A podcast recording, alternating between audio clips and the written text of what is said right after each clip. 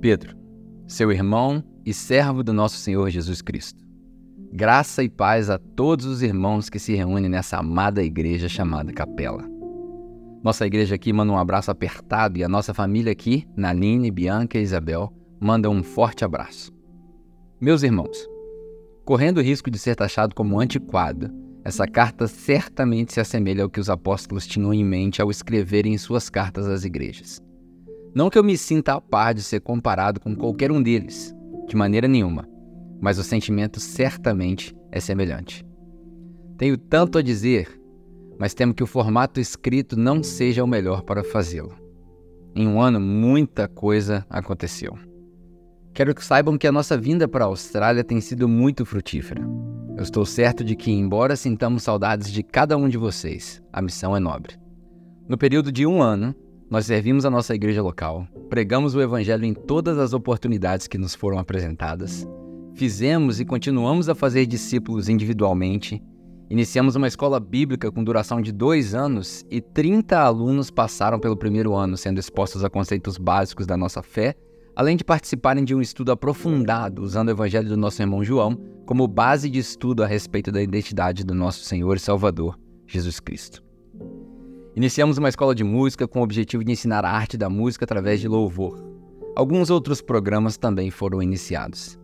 Demos também um pontapé inicial em atividades mais pertinentes ao meu chamado pessoal, que envolvem a busca pelo propósito de vida. E por último, e não menos importante, criamos uma plataforma de recrutamento, treinamento e envio de plantadores de igreja. Essa é a nossa principal atividade. Com isso, fomos bem-sucedidos e obtivemos o favor de Deus para plantarmos três igrejas em um ano. As mesmas contam com as suas orações. Uma delas é numa comunidade bem distante, aproximadamente três horas daqui. A outra, ainda mais distante, seis horas daqui. E a terceira fica logo aqui, a 30 minutos de viagem da nossa casa, onde o nosso pastor sênior se deslocou com toda a sua família para cuidar dessa igreja. A Naline hoje, para variar, lidera uma da sala das crianças e segue ensinando inglês como atividade cotidiana, seu trabalho. A Bianca está enorme, joga basquete e já está totalmente adaptada. A Isabel, então, tem até dificuldades de falar português. Mas vira e mexe ela vê alguns vídeos sugeridos na tela do YouTube e lembra de cada um de vocês pelo nome. É impressionante. Voltando ao assunto igreja, talvez não seja tão perceptível aos seus olhos, mas vocês foram nossos primeiros parceiros no Evangelho. Vocês ouviram e viram em nós o que o Senhor nos entregou, e mesmo em angústia de despedida, nos enviaram de volta como servos de Cristo, assim como enviamos juntos vários outros para os quatro cantos do Brasil e do mundo. Hoje, vários de nossos irmãos estão espalhados pelo mundo, dispersando a suave fragrância do Evangelho puro e simples do Cristo crucificado e ressurreto. Quando as pessoas me perguntam aqui como vai a capela, eu sempre respondo com outra pergunta: qual delas? A capela não é um lugar. A capela não é uma pessoa. A capela não é um estilo. Se for possível definir o que é a capela, eu definiria como uma frequência. Isso. A capela é uma frequência. Quando essa frequência se sintonizou com a frequência de cada um de vocês lá em 2015, alguma coisa começou a acontecer. Alguns, além de se sintonizarem, foram afinados. Termos meio técnicos, eu sei, mas continuem ouvindo. Um violão, por exemplo, pode estar na mesma frequência de vibração, mas se estiver desafinado, ele desagrada os ouvidos. Tendo dito isso, eu quero lembrá-los dessa frequência. Essa frequência não necessita de uma voz particular, tão menos de uma pessoa. Essa frequência é divina, essa frequência é santa. Quem tem ouvidos, ouça o que o Espírito tem a dizer. Essa frequência é uma jornada de maturidade. Não posso mentir.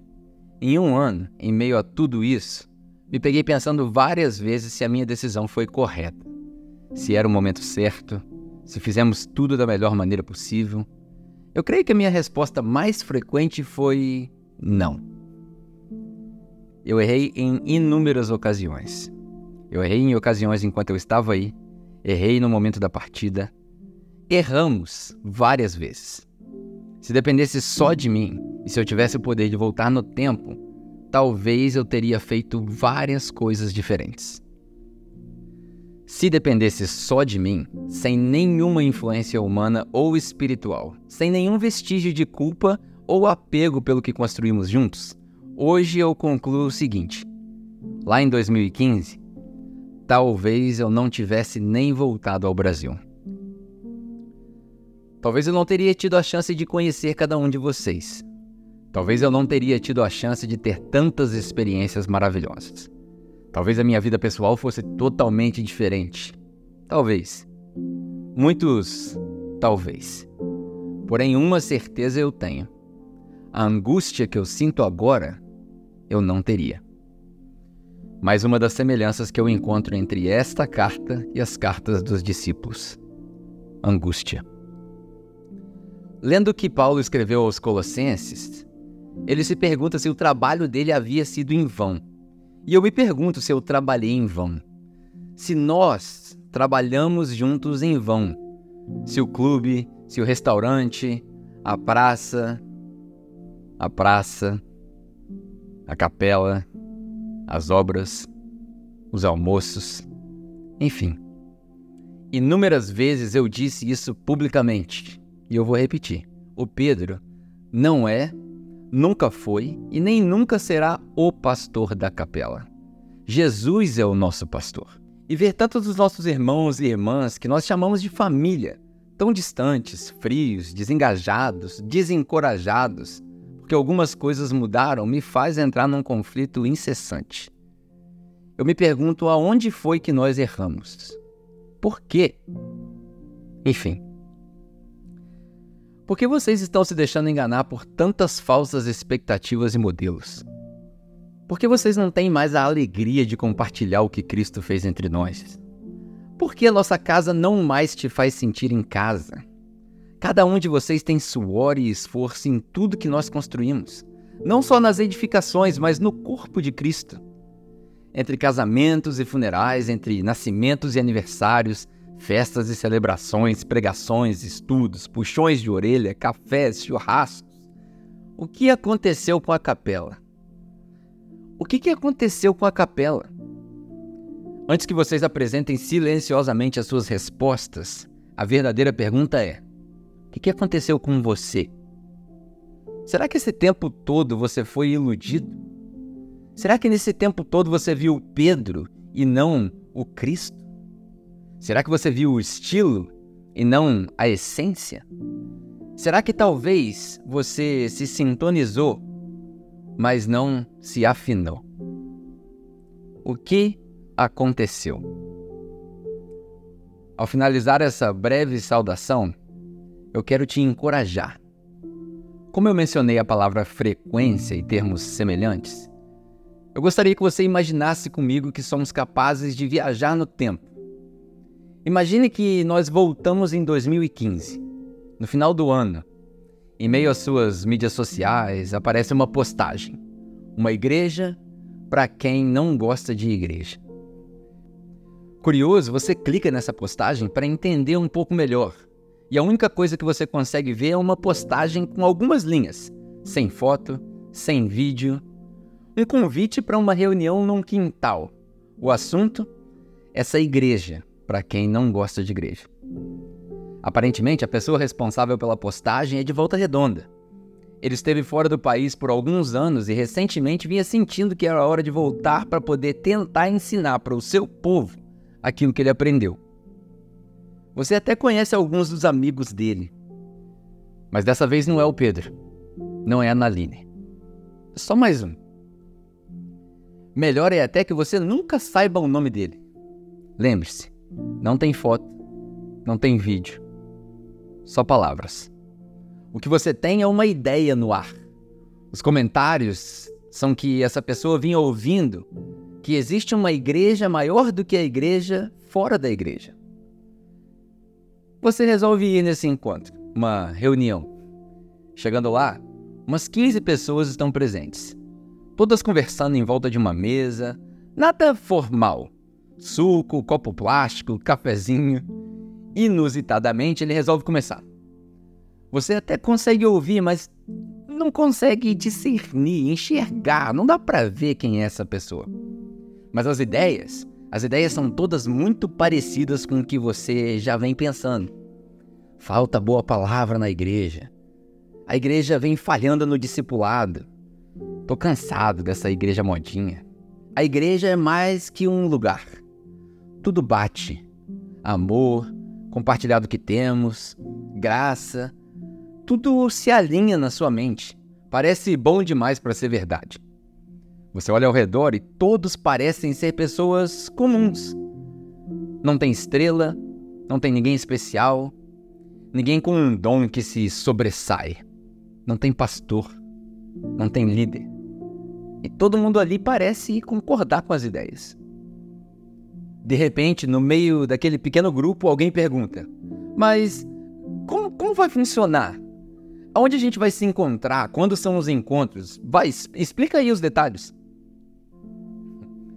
Você até queria ter feito a mesma pergunta, mas, enfim. Você foca o seu olhar e tenta identificar o cara falando de novo. A voz é muito clara, mas a face é irreconhecível. Não dá para identificar o cara. A resposta? Não sei. Vamos um dia de cada vez. Deus na frente e nós seguindo. Que tal se nós escolhermos ser uma igreja que confia no Espírito Santo? E aí a gente deixa ele fazer o que só ele sabe fazer. O sentimento é indescritível. Parece que você já ouviu isso antes. É até difícil de acreditar que alguém está falando em alto e bom som o que você já vem pensando há tanto tempo.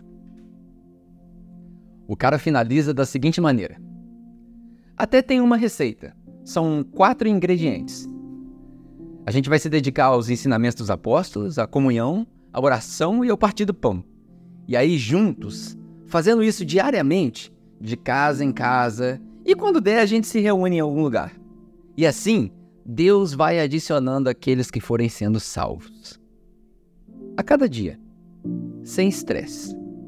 A gente vai dividindo o que a gente tem, tudo em comum, sabe? Minha carteira é sua carteira. Afinal de contas, se todos participarem de tudo, ninguém vai ter falta de nada. Essa é a receita, entenderam? Fascinado, um pensamento vem na sua mente. Não ouvi música, não ouvi nenhum jargão de crente. Isso nem parece igreja, mas tudo que eu quero é ficar aqui. E aí você lembra daquela música que diz: Eu só quero a sua presença. Hoje eu não vou pedir nada. Só quero levantar minha voz para dizer que a sua graça já me basta. De repente, vem na sua ideia. Então, isso é a igreja. Isso é igreja. Era isso que eu estava buscando. Encontrei. Ou melhor, a igreja me encontrou. E aí vem a minha pergunta: quem serão os pioneiros dessa ideia maravilhosa? Esqueça o termo liderança. Pense em participação. Quem vai contar essa história para os seus filhos e para os seus netos? Quem foram esses que iniciaram esse projeto maravilhoso? Quem foram esses que perceberam e se deixaram influenciar pelo vento que soprava? A minha oração é que daqui a 100 anos, algum louco em algum lugar distante tenha a mesma utopia e escreva da mesma forma algumas igrejas espalhadas pelo mundo sobre esse mesmo sonho.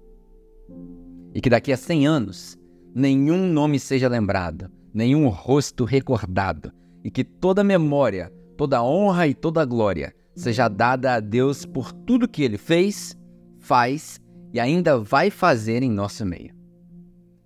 Que sejamos lembrados como um grupo de santos, meros servos do Cordeiro que foram pegos por esse vento. Aos que entenderem, nós vamos ter muito que conversar na mesa do Cordeiro. Aos que não entenderam, eu oro para que você encontre a sua frequência e afinação perfeita. E que desse encontro surjam mais frutos para a glória de Deus e que os mesmos sirvam de bom relatório para conversas eternas em torno da mesa do Cordeiro. Parafraseando um profeta mais contemporâneo, nós seguimos em busca da batida perfeita. Graça e paz, meus amados irmãos e irmãs em Cristo. entre angústia e alegria, nos veremos em breve. Pedro, Naline, Bianca e Isabel.